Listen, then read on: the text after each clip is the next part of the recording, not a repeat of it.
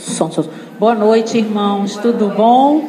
Nós vamos dar início sem, sem atrasar muito. Eu, eu tenho certeza que tem muita gente chegando ainda, mas a gente já vai começar, porque a gente tem um tempo, né, para iniciar. Eu queria é, apresentar a irmã Liane dela, ela está aqui conosco. A irmã Liane é do Paraná, né? Depois ela vai falar um pouquinho mais é, a respeito dela, o ministério que ela exerce com células infantis e com crianças. E nós vamos dar início à, nossa oficina, fazendo uma oração. Senhor, eu quero colocar diante de Ti, Pai, este momento. E principalmente consagrar a vida da irmã Liane nas Tuas mãos. A Tua serva está aqui, Senhor, está disposta a transmitir o conhecimento e a sabedoria vinda de Ti, Senhor. E eu te peço, a Deus, que estejamos prontos a ouvir e prontos a colocar em prática aquilo que, que iremos ouvir aqui nesta noite. Te agradecemos pela vida dela e consagramos esse momento a Ti em nome de Jesus. Amém. Amém. É, então, eu vou passar para vocês uma parábola, é uma, uma historinha, tá? Vamos lá. A ratoeira. Olhando o rato, um buraco que, que tinha no buraco da parede, viu o fazendeiro e sua esposa abrindo um pacote. Próximo. Pensou logo no tipo de comida que poderia vir ali dentro. Ao descobrir que era uma ratoeira, ficou aterrorizado. Correu para o pátio da fazenda, advertindo a todos: Há uma ratoeira na casa, uma ratoeira. Desculpe, senhor rato, eu entendo que isso seja um grande problema para o senhor, mas não me prejudique em nada, não me incomoda. Desculpe, senhor rato, não, mas não há nada que eu possa fazer. Fique tranquilo, o senhor será lembrado em minhas preces. Oh, senhor rato, uma ratoeira, por acaso estou eu em perigo? Acho que não. E então o rato voltou para casa cabisbaixo e abatido para encarar a ratoeira e o fazendeiro. Naquela noite, ouviu-se um barulho como de uma ratoeira pegando sua vítima. A mulher do fazendeiro correu para ver o que havia pego. No escuro, ela não viu que a ratoeira havia pego a cauda de uma cobra venenosa. Próximo. E a cobra picou a mulher. O fazendeiro levou imediatamente ao hospital. Ela voltou com febre. Todo mundo sabe que para alimentar alguém com febre, nada melhor do que canja de galinha. O fazendeiro então pegou o facão e foi providenciar o ingrediente principal. Como a doença da mulher continuava, os amigos e vizinhos vieram visitá-la e, para alimentá-los, o fazendeiro matou o porco. A mulher não melhorou e acabou morrendo. Muita gente veio para o funeral. O fazendeiro então sacrificou a vaca para alimentar todo aquela, aquele povo. Na próxima vez que você ouvir dizer que está diante de um problema e achar que o problema não lhe diz respeito, lembre-se da ratoeira. Próximo. Isso. Lembre-se que quando há uma ratoeira na casa, toda a fazenda corre risco. Próximo. Problema de um, então, é problema de todos. Isso tem muito a ver com o que nós vamos falar. Muitos de nós pensamos que não. Criança. Ah, obrigada. Deu. Que a gente acha que criança é problema só do departamento infantil. Problema só dos pais. Problema só, né? Não é. Quando há uma ratoeira, quando há uma criança na igreja, é problema de quem? de todos. Criança é problema? Não, não estou falando isso. Se vocês disserem que eu falei que criança é problema, eu nego. De pé junto. Até o final dos meus dias. criança, o problema é o que eu vou fazer com a criança, né? Este é o problema. Porque se eu deixar uma criança passar e ir crescendo e passou perto de mim e depois chego lá no céu para prestar contas e Jesus chega para mim e diz: "E daí?" Aí vem o problema. Então o problema não é a criança. O problema é o que eu fiz ou deixei de fazer.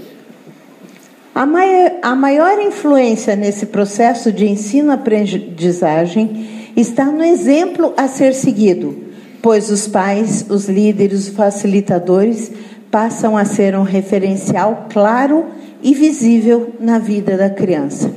Então, nós sempre somos referencial, sempre, tá? Para o bem ou para o mal.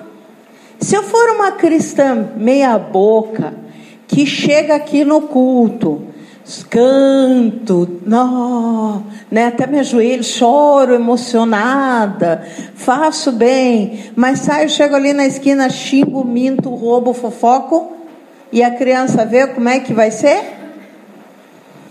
Então, eu sou sempre referencial, sempre, aonde eu for, para o bem ou para o mal. E, gente, criança observa. Deste modo, precisamos falar, agir da mesma maneira, desenvolvendo assim o trabalho em conjunto.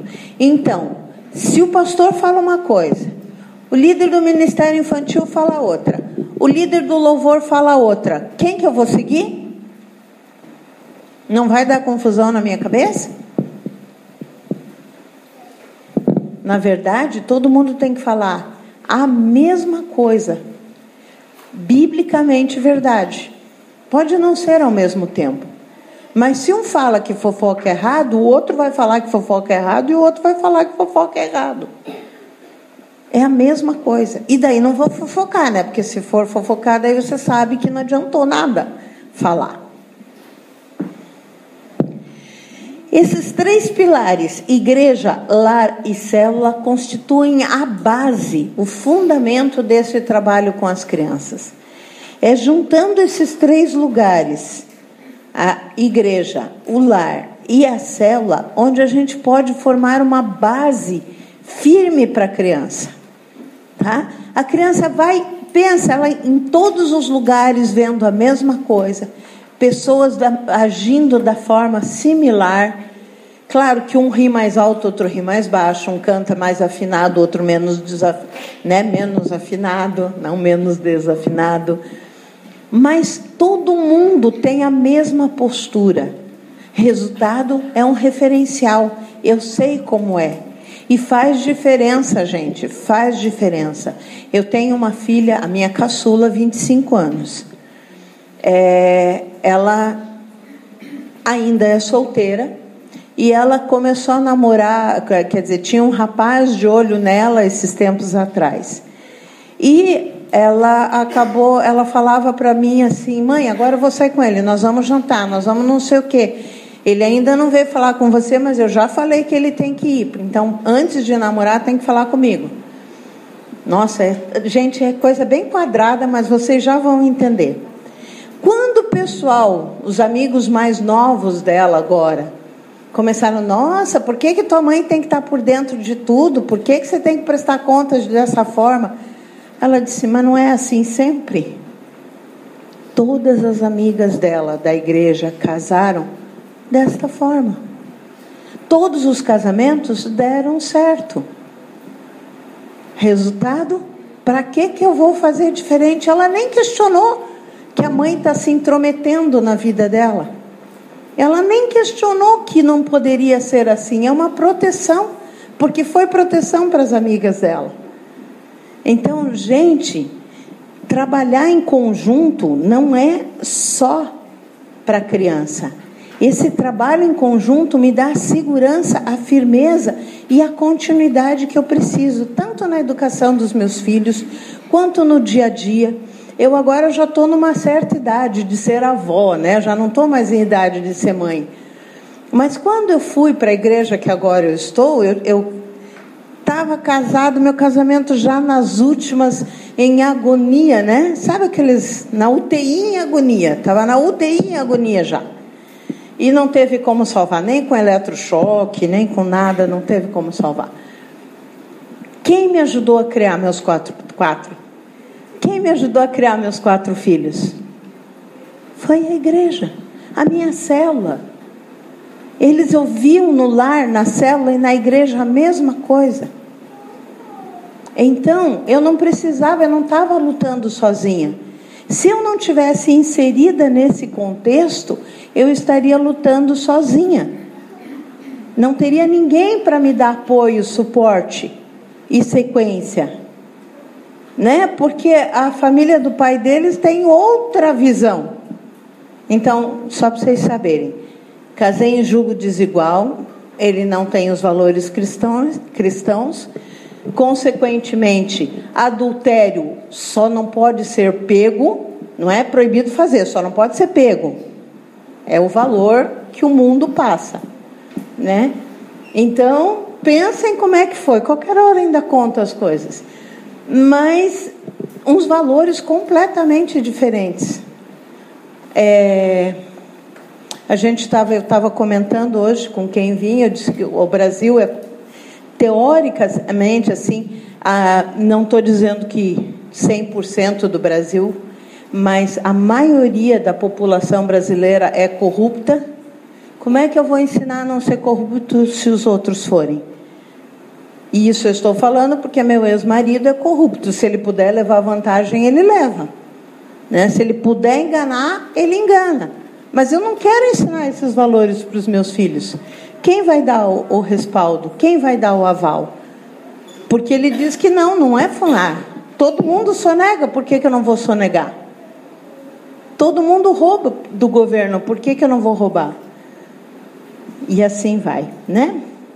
Mas enfim, é na interação desses três ambientes que os princípios bíblicos são relacionados com o dia a dia das crianças. O que é princípio bíblico? Fala um. E nós vamos longe se vocês não responderem, porque eu sou professora, eu não sei falar sem, sem ter o retorno. Vamos lá. Não roubar. Não mentir. que mais? Não matar, não dar falso testemunho. Amar também, também, ótimo. É isso, né? Os mandamentos também são princípios. Deste modo, além de adquirir o conhecimento, eu saber que eu não posso fazer, a criança desenvolverá os valores senso crítico e postura de vida. Ela não vai só saber, ela vai praticar, ela vai viver, ela vai receber esse valor como coisa real, como coisa que, que dá viável do dia a dia.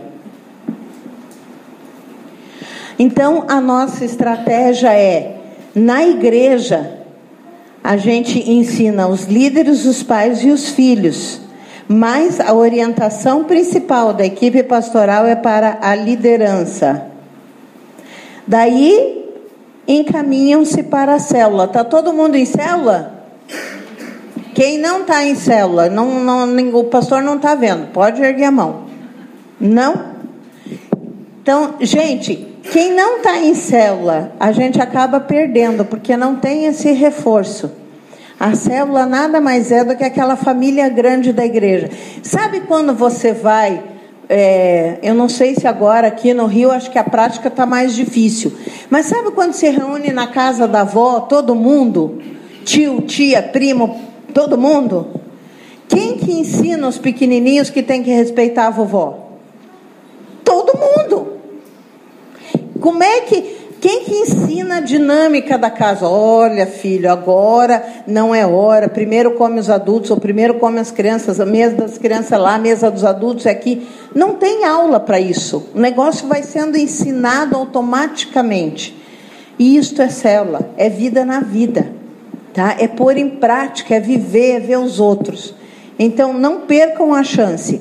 Na célula se ministra o amor ao pai, aos pais e aos filhos, mas a orientação da célula principal é aos pais. E aí volta para casa. Em casa, amor aos filhos, os pais orientam quem? Os filhos, claro, né? Não vão orientar o vizinho, o cachorro, que não tem sentido. Só sobrou os filhos. Daqui para cá, intencional. Daqui para cá, intencional. Os filhos voltarem para a igreja é automático. Sabe quando chega naquela idade da adolescência, não quero mais ir, isso é jacu, eu quero ter minha turma ou dos jovens. Não, não, isso já é careta, não é mais careta que fala, careta da, do milênio passado. Mas, enfim, isso já não serve mais, está antiquado, está quadrado. Quadrado, então, meu Deus, hoje eu comi, voltei para o milênio passado. Mas já não serve mais para alguns jovens. Então, o que, que houve? Aonde houve a falha? Alguma coisa não ficou. Porque se eu cresci achando que aquilo, aquilo supriu todas as minhas necessidades, eu não vou abrir mão. Eu não vou abrir mão para ir para uma, uma coisa que não supre minhas necessidades. Em algum lugar teve falha. E infelizmente, quando a gente vai por aí, pelo Brasil afora, existe já evangélico não praticante. Vocês sabiam disso?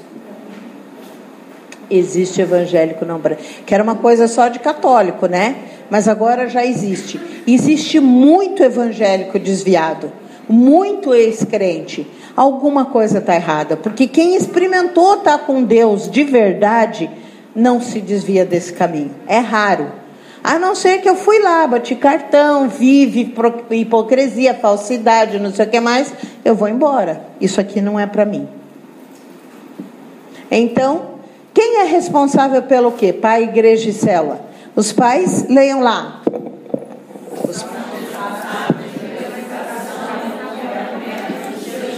Alguma dúvida? Que cabe aos pais a educação dos seus filhos? Alguma? Não? Tá tranquilo. Então tá. E o acompanhamento. Não é muito que a gente vê por aí, tá? Mas biblicamente, eu vou dar, está na minha carteira, uma nota de 50 reais para o primeiro que pegar a Bíblia, vier aqui na frente e me apresentar o versículo. Professores, ensinem o caminho que a criança deve andar, e ela não se desviará dele. Alguém aceita o desafio? Não tem? Ninguém achou. Não acharam? Tem gente que não está nem procurando, está olhando com a cara dela, mas ela é tola mesmo. É, eu sei que eu não vou, eu podia oferecer mil reais, né? Porque não está na Bíblia. Professor, está na tua ou é paz? É paz, ensinem o caminho que a criança deve andar. Não tem nada para professores mas a gente delega para os professores da EBD, para o departamento infantil, para a igreja, tá? Não é, é nossa responsabilidade. Eu, como mãe, sou responsável pela educação dos meus filhos. Eu, como mãe, vou prestar conta da vida dos meus filhos para Deus. Vou prestar conta dos outros? Vou, porque eu sou líder de departamento infantil. Mas Deus vai cobrar muito mais do que eu fiz com os meus filhos do que as crianças que passaram pelo departamento infantil. Por quê? Porque os meus filhos ele deu para mim. Não deu para ninguém mais. E eu vou ter que prestar contas. Tá, então, para que serve a igreja? Leiam lá. É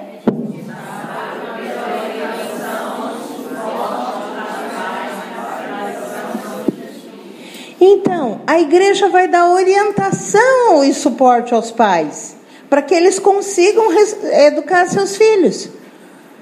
Hoje em dia está muito difícil, a gente não sabe por onde ir. Tá, o governo vem com umas ideias tão idiota, né? Ai, não diga não que vai traumatizar Os pedabobo. E eu posso falar porque eu sou pedagoga.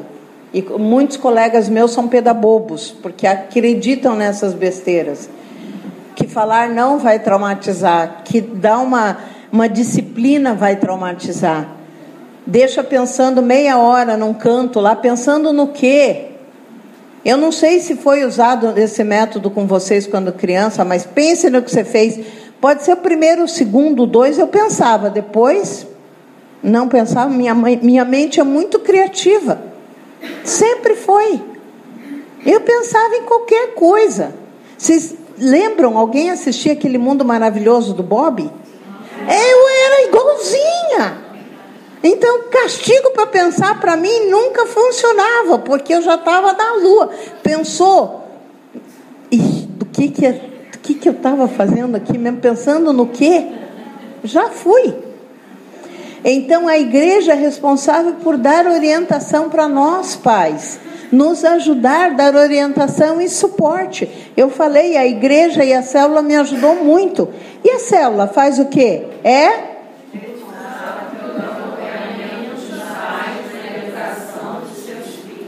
É na célula que a gente mostra. Na célula a gente não usa máscara. Não tem como usar máscara. Ela cai rapidinho, né?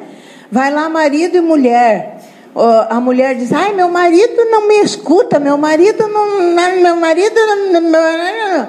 Aí eles estão na célula. Ele vai falar, ela. Bem. Mas bem, claro que ele não vai ouvir. Num instante você já percebeu que foi embora. Aonde está a falha? Espera. Se ele não te ouve, é porque você não deixa ele falar. Você também não ouve ele. Né? Então vamos fazer um treinamento nesse.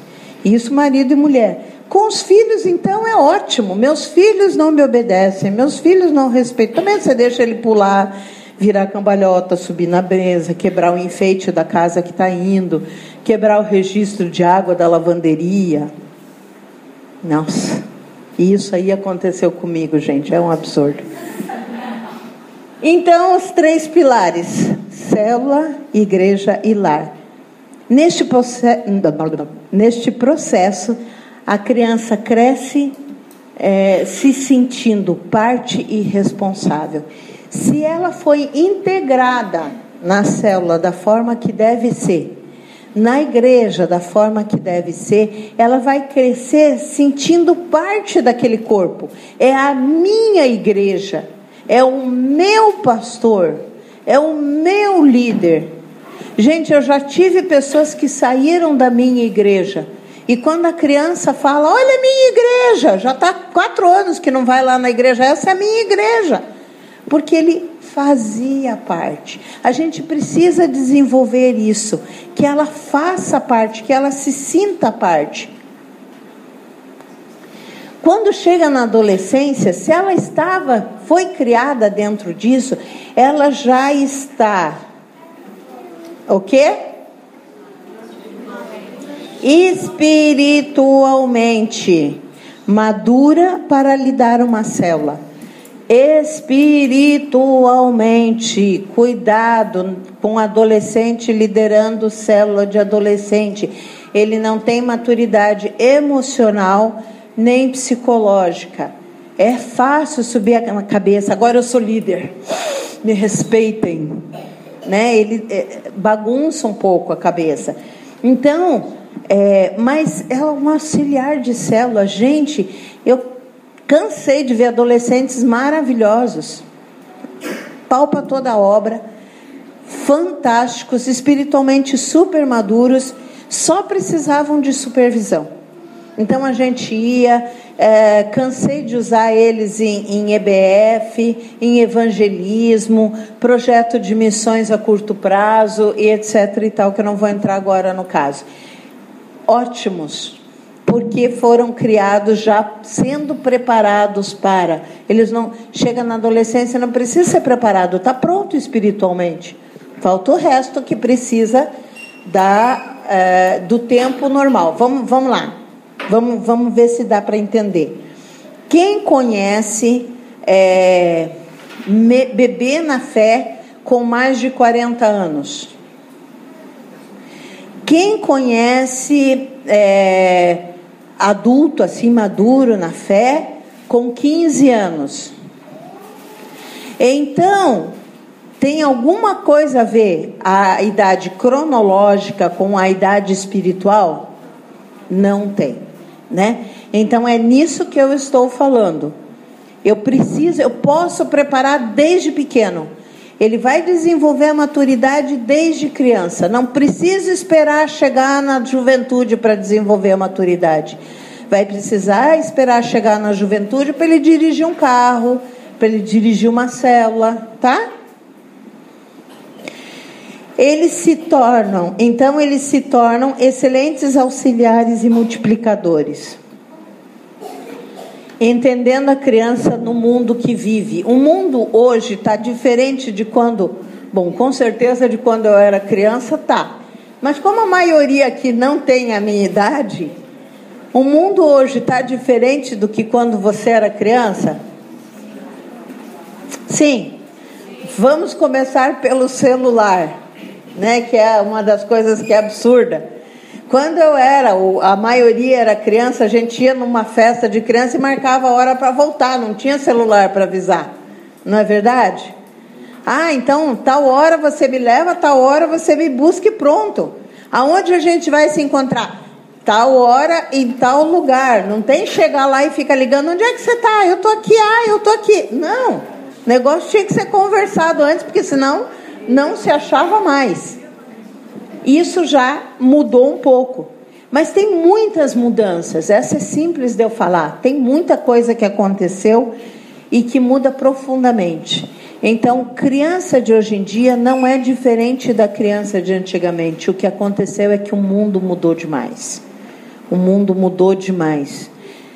Porém, é, precisamos conhecer então o mundo em que a criança vive cansadas de escola e atividades que têm. As crianças estão em tempo integral, quando não está em tempo integral, elas têm é, inglês, judô, natação, balé. A agenda é cheia. Né? Eu acho que aqui no Rio também acontece isso, é muita coisa para fazer. Consumismo e individualismo. Isso a tecnologia tem muito a ver né? O, o celular, a internet aproxima quem está longe e afasta quem está perto. Temos que nos policiar para não dar oi pelo celular para alguém que está na sala do lado. E isso acontece muito. Às vezes, numa mesa, todo mundo ali está. Quer dizer, está todo mundo em volta da mesa, mas ninguém está realmente ali. Não está prestando atenção no que está acontecendo. Eu tenho um filminho que é bem interessante de ver, mas eu, eu descobri que eu tenho um tempo menor agora, então eu não vou passar para vocês, tá? Mas é assim, de, de, você não vai percebendo. Você, tá, você se mergulha no mundo da internet e passa o tempo, você nem vê. Não interage mais. Está individualista. Eu preciso sair de casa para fazer alguma coisa? Posso pagar conta em casa? Posso fazer compra em casa? Posso comprar passagem de avião em casa? Eu preciso ir buscar a compra? Eu preciso ir buscar a passagem de avião? Eu posso fazer tudo em casa. Eu não preciso sair para nada mais. Tempo. Gente, tempo é uma coisa fantástica, né? É, hoje em dia não se tem mais tempo para nada. Nós temos mil coisas para nos dar tempo e nós não temos tempo. Eu passei uma vez, uma, há, há, anos, quando as crianças eram pequenas, uma semana na chácara. Não tinha televisão, celular na época não existia, não tinha telefone. É, fui eu e a minha líder da época, eu com quatro filhos e ela com três. Eu disse: Nós não vamos ter tempo para nada, eu vou ficar escrava na chácara. Gente, eu comecei a, a, tinha começado a aprender a tocar violão. Eu já era velha, então eu não, não toco mais violão. E eu tinha uma hora de estudo de violão por dia. A gente fazia almoço, a gente fazia lanche da tarde. E O que mais que a gente vai fazer? Não tem o que fazer. Mas como não tem o que fazer? Vocês têm sete crianças aqui na chácara, como é que não tem o que fazer? Não, eu já lavei roupa, já está já tá no varal. O que, que nós vamos fazer? Não tem, sobra tempo. Então, o tempo é uma loucura. Quanto mais coisa a gente tem, menos tempo a gente tem. E hoje em dia, eles não têm tempo. E nós não temos tempo nem para conversar como é que foi seu dia. O que, que aconteceu na creche, na escola? Quem é que está fazendo isso? Nós não temos tempo de almoçar junto, de jantar junto, de olhar no olho. Nós não temos tempo. Brinquedos prontos. Quem que quando era criança fazia seus brinquedos? Hoje em dia, quase impossível fazer. Gente, quem fazia os seus brinquedos tem uma criatividade maior do que quem não fazia. Porque criatividade é achar solução para um problema. Então, eu tinha um problema, não tinha brinquedo. Eu tenho que achar a solução. Uso a criatividade. Tá? Quem vem com brinquedo pronto, que é hoje em dia, Hot Wheels, põe lá a pista, vai, faz tudo sozinha come ou não come, o, jacaré come o dragão, sei lá o que, o carrinho. Ele brinca sozinho, eu fico olhando lá, põe o carrinho em cima.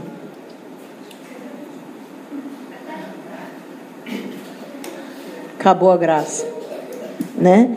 Quando, quando eu era pequena, a gente levava quase a tarde inteira, umas duas, três horas, discutindo do que ia brincar. Quando ia brincar, já estava acabando o tempo. Ah, mãe, porque até conseguir descobrir o que, que é brincar e montar a brincadeira, às vezes demorava, né? A, o montar a brincadeira. Então, mas tudo isso fazia eu ter estratégias, planejamentos, né? Ver detalhes, o que, que precisa, o que não precisa. Infelizmente, hoje em dia já não acontece isso. É, voltando um pouco antes dessa, família. Como é que as famílias hoje em dia? Alguém me dá uma definição de família?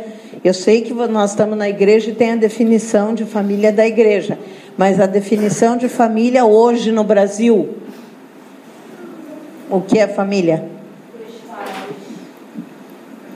Pois é, mas não é só dois pais. O que, que é família? Comunhão.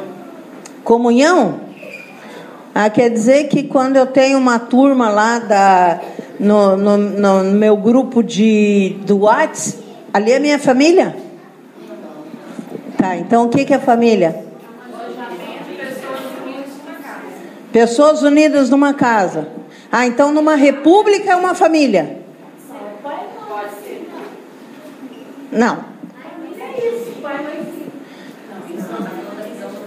Esse é o, esse é o conceito que é certo, né, bíblico. Mas hoje em dia não dá para dizer, porque numa república não é família, é república. Numa pensão, tem a dona da pensão e as várias pessoas, não é família. Mas tem lá uma figura mais velha e uma figura mais nova. Em outros lugares tem figura mais velha e figura mais nova. Não dá para se definir família. Irmão pode casar com irmã? Não. Não, não pode. Não. Isso não vai mudar. Não. Eu quero dois casais aqui rapidinho. Rapidinho, rapidinho. Um casal. Não precisa ser casado, vai. Pode até fazer de conta que é casal. Tá, então. Isso. Vem vocês dois também. Tá.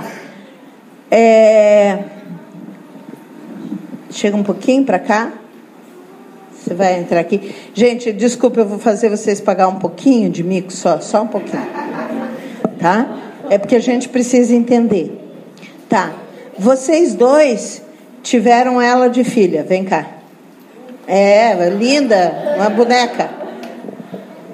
Vocês dois tiveram. Vem cá, por favor. Você, não, de trás. Não, você vem depois. Você fica aqui. Você, você já vai vir. Você já vai vir. Vocês são. Tá. Beleza. Então, família, família, certo? Certo? Tá. Vocês dois se desentenderam, brigaram. Filho, fica no meio deles, porque você ainda é da família. Você é filho e é filho. Vocês dois também brigaram. Sinto muito, separaram, divorciaram, porque é normal isso hoje em dia. Tá. Então, você está sozinha, largada na vida, muito triste sozinha. Você não ficou com pena dela? Dá uma olhadinha para ela. Isso. Aí, eis que, né, ele ficou com pena dela. Ela, ah, gente, sem ciúme agora, tá? Vocês acabam casando aqui. E tiveram essa gracinha aqui. Chegou a vez. Você é irmão dele? Você é irmã dele? Tá, dá um passo para frente. Dá um passo para frente. Aí vocês vão frequentar, vão visitar os pais e de repente começam a se olhar. Né? Ah, você tá vendo teu irmão e tua irmã? E aí, o irmão e a irmã dele estão namorando. Eles podem casar? Mas é o irmão e a irmã dele. Obrigada, gente. Podem sentar.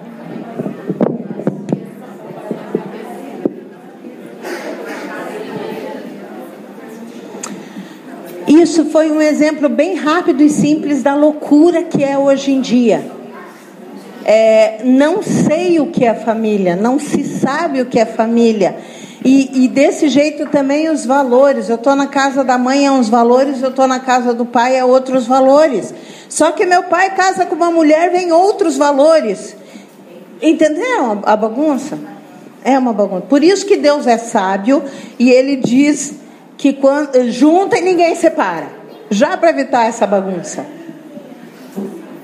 Então, vamos todo mundo ler lá, ó.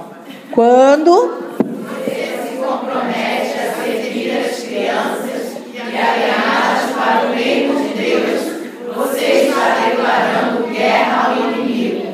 Ele sabe que pode ganhar a próxima geração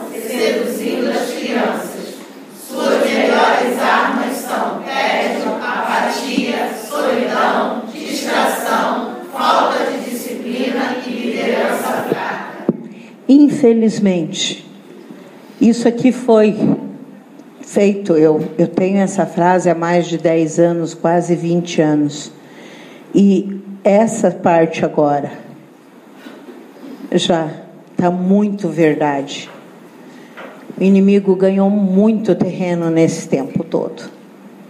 Nós estamos declarando guerra, gente. Precisamos declarar essa guerra ao inimigo. Precisamos lutar pelas nossas famílias, pelas nossas crianças. É fundamental. É fundamental. Mas nós vamos continuar. Eu não terminei ainda. Os valores do reino são pequenos grupos. Valores do reino são baseados em relacionamento. Qual o primeiro mandamento? Muito bem. Primeiro, segundo, terceiro e quarto. Né? Amarás a Deus sobre todas as coisas. Então nós temos que amar. Meu relacionamento com Deus tem que ser primordial. Porque meus filhos sabem se eu, se eu me relaciono com Deus ou não. Não dá para brincar. Eles veem, é verdade. Vocês podem perguntar para os meus quatro filhos, e eu tenho os quatro. Como eu disse para vocês, sou divorciada. Dois meninos eu tive e estava lutando pela salvação do meu casamento, que teve uma única crise. Começou quando eu disse sim e acabou quando eu disse chega. Só uma. 16 anos. Eu sou burra, persistente, né? 16 anos. Mas eu persisti. É, eles pequenos, a minha prioridade, não que eu não tivesse Deus, gente. Eu nasci, cresci num lar cristão e nunca me afastei de Deus. Mas a minha prioridade era salvar meu casamento. Mais para frente eu tive as duas meninas. E aí eu cheguei numa conversa com Deus, eu disse: "Deus, cansei de tentar salvar meu casamento, se o Senhor quiser, o Senhor salva. Vou cuidar da minha vida espiritual. Eu acho que Deus disse, puxa vida, até que enfim entendeu, né, que eu tenho que estar em primeiro lugar.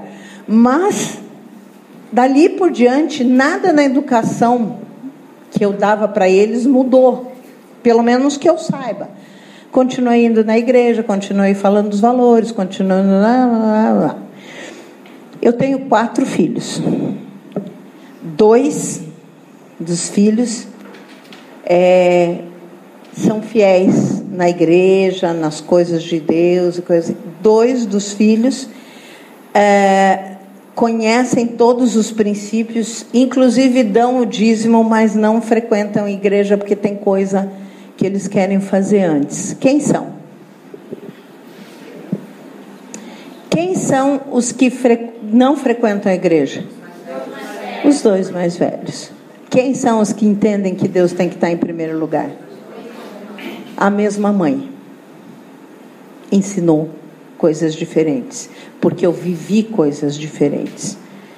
E mesmo eu não tendo mudado, porque a gente ia na igreja sempre, porque a gente fazia sempre, porque eles tinham que ir comigo sempre, e de vez em quando a gente ria ainda das coisas que eu fazia com eles, né? Tipo, os mais velhos se esconderem embaixo da escada, quando, porque chegavam na igreja, iam brincar, começava o culto, aí eu estava ocupada com alguma coisa, foi a líder do departamento infantil, achou ele e os, eles e os amigos embaixo da escada e ficou chamando um por um pelo nome. Eles, ah, me achou. Como se, né? Umas besteiras assim. Mas eles riem até hoje. E os dois dão dízimos. Mãe, para quem que eu dou dízimo se eu não estou frequentando igreja? Que coisa estranha, né? Mas era um valor que eu ensinei para eles. E a segunda é amar o teu próximo como a ti mesmo. Esses dois não tem como a gente fazer se não tiver inserido, isso, Tola, inserido em é, igreja, célula, tá bom? Valores do reino. Até aqui alguma dúvida, gente? Eu estou correndo porque eu quero ver se eu dou tempo de passar tudo. Quando vocês ouvem essa frase, criança, igreja do futuro, o que, que vocês pensam? Não pensam?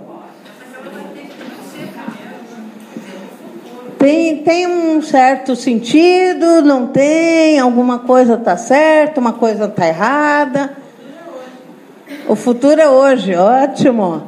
Como as crianças se sentem ao ouvir a igreja de amanhã e a igreja de hoje?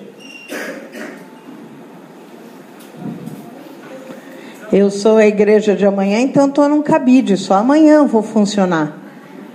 Se eu sou a igreja de hoje, eu posso funcionar hoje. O propósito de Deus para a família. Eu vou ler um lado e vocês leem o outro, tá? Ou vamos fazer o seguinte: vocês leem esse lado aqui do propósito de Deus e eu leio o que não está aqui, mas acontece muito por aí. Eu não sei se está aqui ou não, então não estou falando de vocês, estou falando o que acontece pelo Brasil. O propósito de Deus para a família é paz.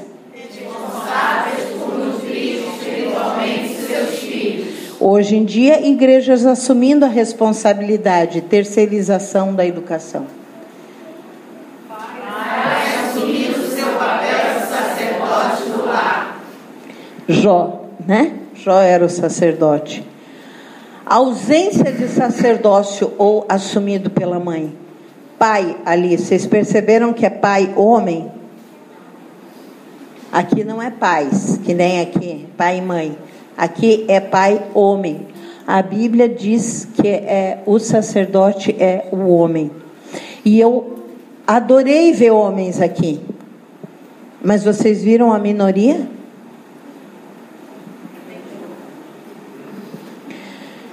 É, propósito de Deus, família. De novo, família. Como eu tinha falado antes.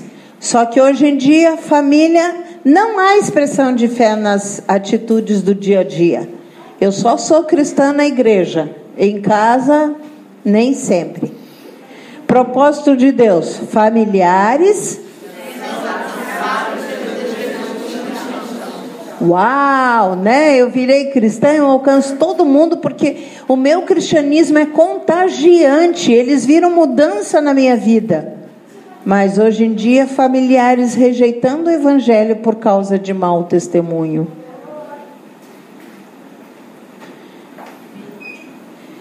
Propósito de Deus?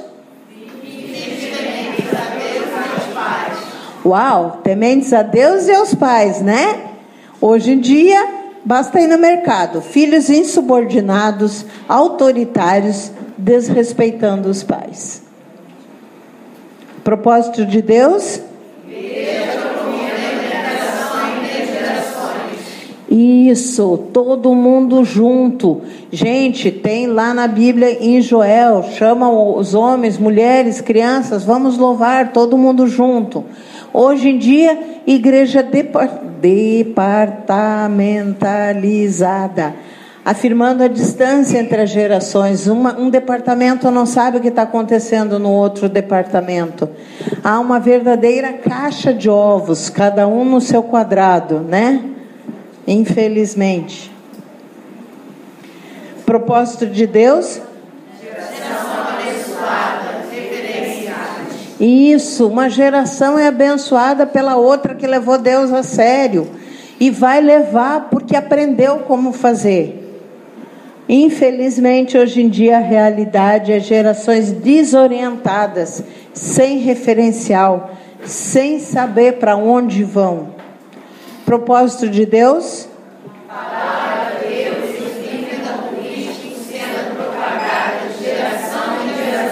Alguma dúvida? Pega Velho Testamento, vai, conte para os filhos, para os seus netos, para os filhos dos filhos. Faça isso com os seus filhos, com os filhos dos filhos e os filhos dos filhos dos filhos. Tem muitos, nem coloquei aqui. Mas gera, hoje em dia, né, realidade, geração rejeitando o ensino dos antepassados e saindo dos princípios bíblicos. Ah, que é isso? Ficar se manter virgem para o casamento é isso é coisa de. já passou. Não tem isso, né? Quer? O que, que tem um copinho de cerveja? Não tem nada. Atitudes que podem. Então, gente, vocês perceberam a nossa distância? O que o propósito de Deus e como nós não estamos, estamos distantes temos que voltar para o propósito de Deus.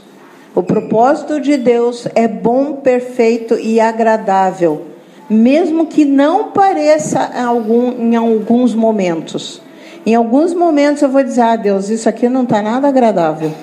Só que depois vou ver o resultado, é bem agradável, mesmo que eu tenha que ter passado por aqueles espinhos.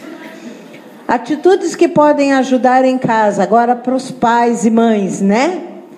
Estabelecer uma rotina de estudo, tarefa devocional, checando se foram realizadas. Façam essa rotina, dá segurança, desenvolve responsabilidade. Filhos se tornam organizados, comprometidos, com mais facilidade de assimilar conteúdo tendo essa rotina ter tempo para ouvir e compartilhar a vida dos seus filhos. Eu sei que a gente chega cansado, que tem muita coisa na cabeça. Procura deixar as coisas que você tem do lado de fora. Senta com seu filho, aproveita enquanto ele quer contar. Aproveita enquanto ele quer partilhar, ele, ela. Depois você vai correr atrás e eles não querem mais. Aproveita enquanto são pequenos, tire esse tempo escute o que tem para falar. Os filhos se tornam mais seguros, equilibrados, submissos à autoridade responsável. Pais com valores claros, colocando limites e respeitando seus filhos. Gente, existe aqui, às vezes, uma confusão. É, respeitar é preciso sim, mas dar limites é preciso sim, e há a diferença. O que, que é falta de respeito? Eu estou levando meu filho na escola, meu filho chegou naquela idade que tem vergonha de dar tchau com um beijo na frente. E aí o pai e a mãe, tchau, viu? Te amo. Aquele mico, falta de respeito. Limite. Ah, não, mãe, eu vou sozinho. Não. Você ainda não tem idade. Eu te deixo na frente da escola. Vou te respeitar, mas eu te levo até a frente da escola. Entenderam a diferença? Precisa ter respeito a eles, mas limites claros. Crianças crescem equilibradas, respeitando os mais velhos e cumprindo os seus compromissos. É melhor curtir crianças, é melhor construir crianças do que remendar adultos. Alguma dúvida disso? Por que, que a gente não faz? Tem psicólogo aqui no meio? Tá. Agora para as duas psicólogas. Quanto por cento dos problemas que vocês atendem tem origem na infância? 90%, né? Então, gente, a gente deixa de construir a criança porque o Isamitiba conhecem esse ele é um um psicólogo conceituado na área da educação e ele diz que Criar uma criança é fácil, basta dar comida e roupa. Agora, educar uma criança é difícil. A maioria dos pais hoje estão apenas criando. Palavras dele, e ele não é cristão. Essa frase é do, dos embaixadores, tá? Embaixadores do rei. Como a criança aprende, a criança constrói seu conhecimento por meio de experiências, observação, exploração do seu ambiente. A criança modifica as situações, reestrutura seus esquemas de pensamento, interpreta, busca soluções para favorecer, é, para, é, para é, busca soluções para fatos novos, favorecendo o seu desenvolvimento. O que, que é isso? Não deem resposta pronta Faça a criança ir atrás, escute pergunta, esgote as dúvidas, levante dúvidas se não tem. Não dá, não dá o prato pronto, ensina a fazer. A gente está precisando de crianças e as crianças de hoje em dia vão estar tá, é, mais necessitadas de ter firmeza na fé do que eu tenho. Quando eu era nova, existia ainda aquele negócio eh, um pouco quando um pouco da separação evangélico, crente do resto, né? Era mais careta, sofria lavagem cerebral, mas era mais isso que eu ouvia. Ah, você sofreu lavagem cerebral. Era mais isso. Passou disso, não tem mais isso. Só que as pessoas estão engolindo o cristianismo hoje em dia de qualquer jeito. Eu escuto absurdos que eu digo não é possível, não é possível. Então, eu vou lá, eu não pergunto se o que o pastor está falando está na Bíblia ou não. E às vezes está na Bíblia, mas ele tirou do contexto. Por exemplo, Davi amava Jonatas mais do que a um irmão. Ah, então ele era gay. Completamente fora do contexto. E muita gente engole, muita gente engole, tá? Então precisamos é, construir um conhecimento na criança com experiências palpáveis, vivas do dia a dia. Qual a importância do perdão? Todo mundo aqui tem facilidade de perdoar ou alguma vez teve dificuldade de perdoar? Eu tive, gente, já vou contar para vocês que com meu ex-marido já tive várias dificuldades de perdoar. Mas é uma, um espinho que Deus colocou para eu aprender perdão, perdão, perdão, perdão, perdão, perdão, perdão, perdão, perdão, né? É, mas teve uma situação que eu não vou não vem ao caso agora, que eu disse assim para Deus: Deus, a minha vontade é que ele morra esmagado embaixo de um caminhão. Mas não seja minha vontade, seja tua, então eu quero perdoar. Então, a minha vontade era uma coisa, a vontade de Deus é outra, eu vou obedecer à vontade de Deus, mesmo que eu não queira. O que, que acontece nisso? Eu vou ensinando perdão. Se alguém vier e me disser que é difícil perdoar, é, é difícil. Eu sei. Ai, eu, ele não merece. Não, não merece. Realmente ele não merece. Agora, por que, que você perdoa? Hum? Por obediência? Pela graça? Ninguém perdoa porque é egoísta? Ah, eu perdoo porque eu sou egoísta. Nossa, que estranho. Eu vou contar para vocês por que que é. Tá. Quem ganha mais perdoando? Se eu não perdoar, o que que eu perco? Cada vez que eu pensar nele, cada vez que eu olhar para ele, aquilo vai me causar uma úlcera, certo? Falta de perdão é um veneno que eu tomo esperando que o outro morra. Então eu não quero tomar veneno. Egoisticamente, eu vou deixar de tomar veneno. Se ele morreu ou não, o problema é dele, né? Mas eu já não vou mais tomar veneno. E daí, Deus tem a condição de trabalhar no meu coração e acabo perdoando de verdade e consigo encontrar com ele sem que faça mal. Como é que eu sei dessas coisas? Eu tive que perdoar coisas muito difíceis. Muito difíceis. Né? A última coisa que ele veio me contar foi que ele tem um filho que é seis dias mais velho que o meu segundo filho e que este filho foi concebido com a minha melhor amiga. É, isso eu fiquei sabendo agora, depois de velho. Os nossos filhos meio que cresceram juntos. Coisa legal, né? Só que isso aí, gente, já foi uma coisa que eu acabei rindo, porque depois de tantas que ele fez, isso aí já não me atinge mais. Então pensa as coisas que ele fez. Não vou contar o resto. É, precisamos ensinar então. É isso. Eu vou dando coisas. Por que, que você não quer perdoar? Não é essa, não é. Eu tenho que experimentar e fazer pensar, ok? Tomando posição. Vamos ensinar as crianças com uma nova abordagem, mudar métodos. Eu fui criada no método antigo de contar história e aplicação. A geração de hoje precisa de uma coisa um pouquinho mais, tá? É, elas, é, elas têm que ir atrás do valor verdadeiro, não apenas conhecimento. A parte de conhecer a Bíblia de cabo a rabo é importante, é mas só conhecer já passou.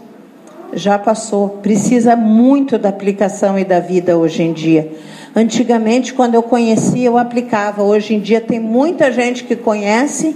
Bom, o próprio inimigo, né? Conhece demais a Bíblia. Outros eu tenho que aprender. Conhece demais a Bíblia e não usa. Não vive, né? Separar tempo para ouvir sobre elas. Desafiar a criar não dar resposta pronta, sentir a necessidade, identificar a motivação, ser convincente, diálogo, exemplo, decisão, experimentação, reforço. Tudo isso é eu vou fazer coisas extremamente criativas para chegar no coração da criança. Não vou dar resposta pronta. Vou fazer brincadeiras dinâmicas. Deixa eu ver se eu consigo fazer uma aqui agora rapidinho. Tá. Deixem todas as coisas que vocês têm na mão do lado. Fiquem com a mão livre. Todo mundo conhece a brincadeira vivo morto? Sim? Você quer dirigir? Não? Tá bom. Alguém quer dirigir a brincadeira? Tô dando chance, quer? Claro, quem é que quer vir na frente pegar esse monstro preto e vermelho aqui? Tá, vamos lá. Vivo.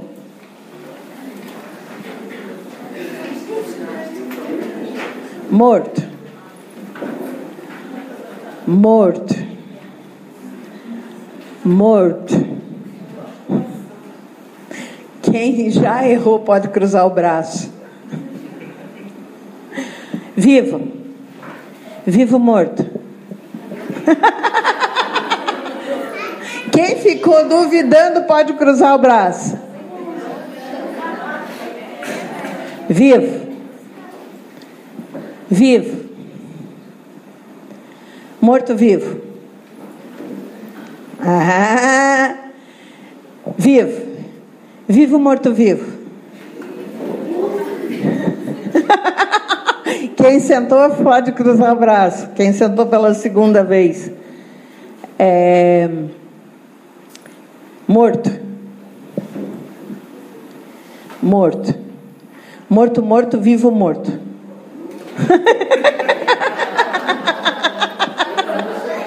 morto, morto, vivo, morto. Quem não fez isso, cruza o braço. Tem algum vivo ainda? Vivo, deixa eu ver quem que está na brincadeira. Tá, beleza, ainda tem gente, pode sentar. É... O que vocês precisaram fazer para ganhar? Hã? Estar atento. Pensar rápido. Só? Tem que executar a tarefa ou só estar tá atento? Tem que estar tá atento, motivado, prestar atenção e executar a tarefa. Porque se você estiver atento, prestar atenção e, e tiver motivado, mas não executar a tarefa, não adianta. Né? Então, e, e, e é fácil prestar atenção o tempo todo? Se eu não prestei bem atenção, se eu não consegui entender a mensagem, eu errei. Eu caio fora se eu não presto, se eu não, não conectei o que queriam me dizer. Obediência é isso. Isto é obediência. Você consegue ser sempre obediente? O que, que faz com que você não seja obediente? Não prestar atenção não está motivado, não executar o que sabe que tem que fazer. Oi? Não acreditar. É, não teve ninguém que não acreditou no que eu falei vivo morto, mas né? É também. Então, essa é uma maneira da gente estar tá levando as coisas, fazendo as crianças pensarem, fazendo as pessoas pensarem. Então tá, eu faço, eu tenho essa mesma motivação para executar a palavra de Deus? Eu estou entendendo claramente o que Deus quer dizer na Sua palavra para eu fazer? Eu cansei da brincadeira e sento antes porque eu não quero mais brincar? Vocês viram quanta coisa a gente pode fazer levando através de uma dinâmica, de uma brincadeira? É isso, esse é um novo meio. Agora vamos para a Bíblia. Noé. Noé entendeu a ordem? Estava motivado? Mesmo com os outros rindo? Ele se achou Jacu para executar? Ele desistiu? Então, e se ele tivesse feito alguma dessas coisas? Se ele não tivesse prestado bem atenção, se ele tiver, o que, que ia acontecer? Hum? Ele ia morrer junto com os outros. Né? Então, quando a gente não obedece, a gente tem consequência, e às vezes bem ruim. Eu só não quero perder a hora.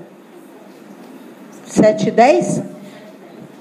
Então já acabou. Gente, tenho muita coisa para falar, mas meu tempo acabou. Eu vou fazer o seguinte: eu vou deixar esse PowerPoint com você, tá?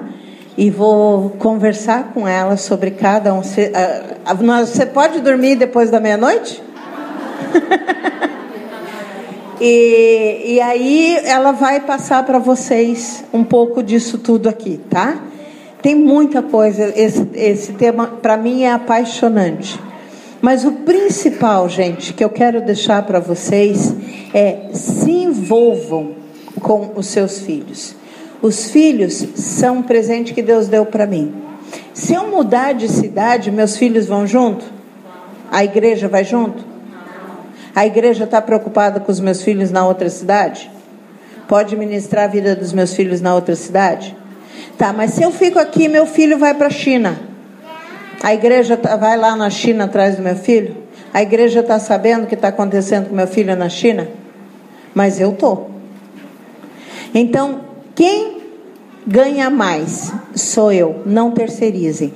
Tirem tempo, frequentem a igreja, frequentem a célula, se envolvam, vivam essa vida com Cristo que Cristo ordenou. Não abram mão, ok? Deus abençoe vocês. Queria convidar vocês a ficarem de pé. Vamos agradecer a Deus por esse, por essa oficina, bênção que foi. É, agradeço a Deus pela vida da Liane. Obrigada. E fiquem para o culto, lógico, né?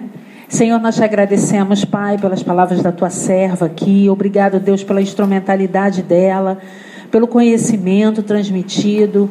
Obrigado, Deus, pela disposição em te servir, Senhor. Cuida da sua vida, da sua família.